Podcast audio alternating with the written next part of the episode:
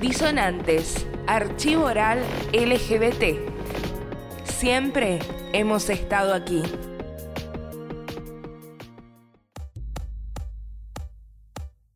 Yo soy Susana Pinzani, miembro de Venir Diverse desde la semana la fundación no, desde la semana siguiente la fundación, porque me dijeron, che, la semana pasada fundamos un grupo. Nunca me inviten al vernizaje. Soy psicóloga, me dedico al área de diversidad sexual, pero también soy psicóloga clínica fundamentalmente y coordino Rompiendo el Closet, que es un grupo que ya lleva, funciona desde el 2010, hace nueve años hoy, de eh, contención, de reflexión para jóvenes LGBTQI. Yo, cuando empiezo a tener mi primera relación con una mujer, no vivía en Córdoba, vivía en el Sierra, vivía en Río Ceballos, ese pueblo. En ese momento era muy homofóbico, evidentemente alguna diosa Sorete los ha castigado. y ahora es el paraíso gay. Río Ceballos. No conocía a nadie, es más, no conocía la palabra lesbiana. En el 86. Ni en la facultad había escuchado la palabra lesbiana y una sola vez me dijeron algo así muy como un dato anexo, homosexualidad en psicopatología. Y los homosexuales son perversos.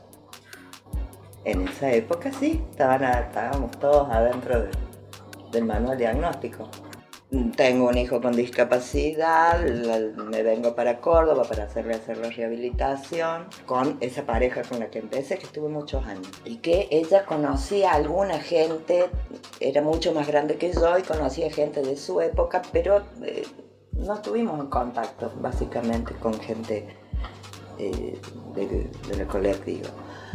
Entonces, me dediqué a ser madre teniendo una pareja enclosetadísima durante 13 años, creo. si hay alguien que sabe disimular en esta vida, acá presente.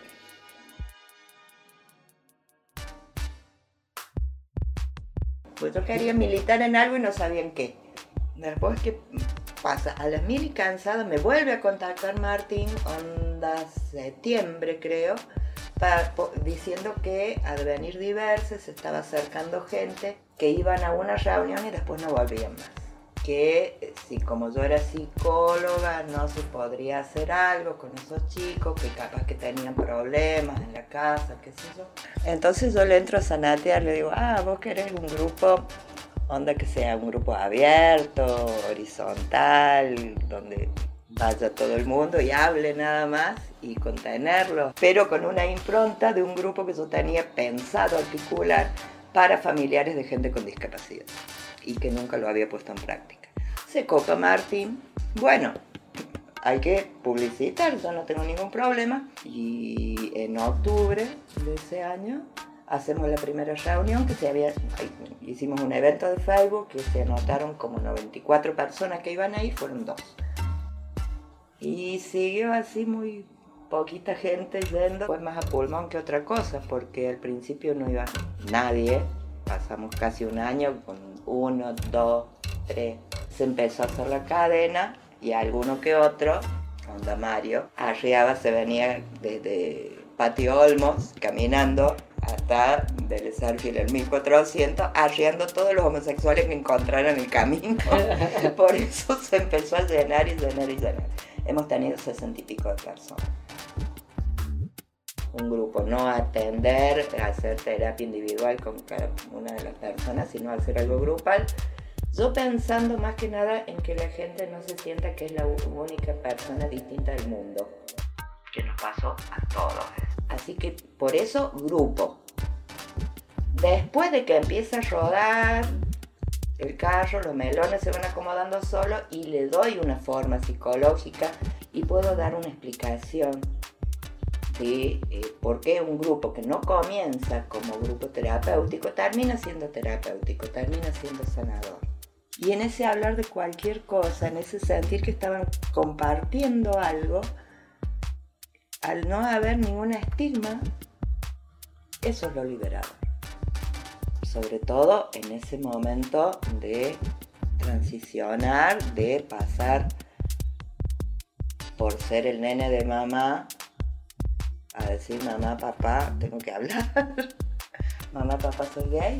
O no me llames así, no me llames más así.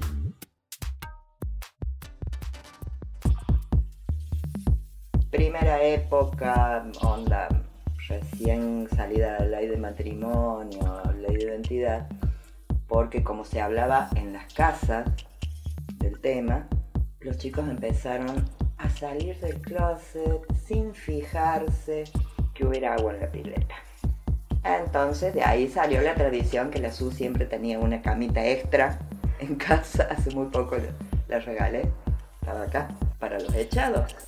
Me harté de echados. Por ahí no venían, pero saber que en una eventualidad podían aparecerse por acá, que iban a tener un lugar, tampoco por seis meses, pero que no iban a quedar a la noche solos en la calle.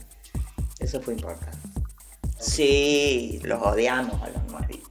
En la época de inicios eran todas cosas dramáticas, que los habían hecho recagar, que los habían echado, que los habían corrido a tiros, que un montón de cosas Ahora, el año pasado fueron tres pibes, pibes, pibas, de entre 15 y 17 años, que ¿cómo había sido tu salida del closet? Viste que, que el nuevo tiene que contar en qué estado closetero está y tiene que cebar mate. ¿Cómo es tu estado closeteril? Y todo el mundo dice, se frota las manos. A ver, nos vamos a hacer el plato. Bien, se lo dije a mi mamá y a mi papá. ¿Y cómo fue la reacción? Bien, me dijeron que me iban a apoyar en todo, me dieron un beso, que me quieren mucho y que soy muy valiente. A otros los estaban esperando los padres abajo. así no tiene gracia. Se le fue totalmente la adrenalina porque con las salidas así muy violentas, muy terribles, rompiendo el closet tenía la función de acompañar y por más truculento que sea lo que vos contabas, siempre había otro que le había pasado algo igual. Y ahora no. Así que los más viejos todos odian a los niños, los chicos que vienen, porque les va todo tan bien en la vida. Todos no manera de resentidos, ya les dije. Disonantes es un archivo oral LGBT. Queremos saber tu historia. Si crees que podés contárnosla, escribinos a info.disonanteslgbt.com. Los relatos importan.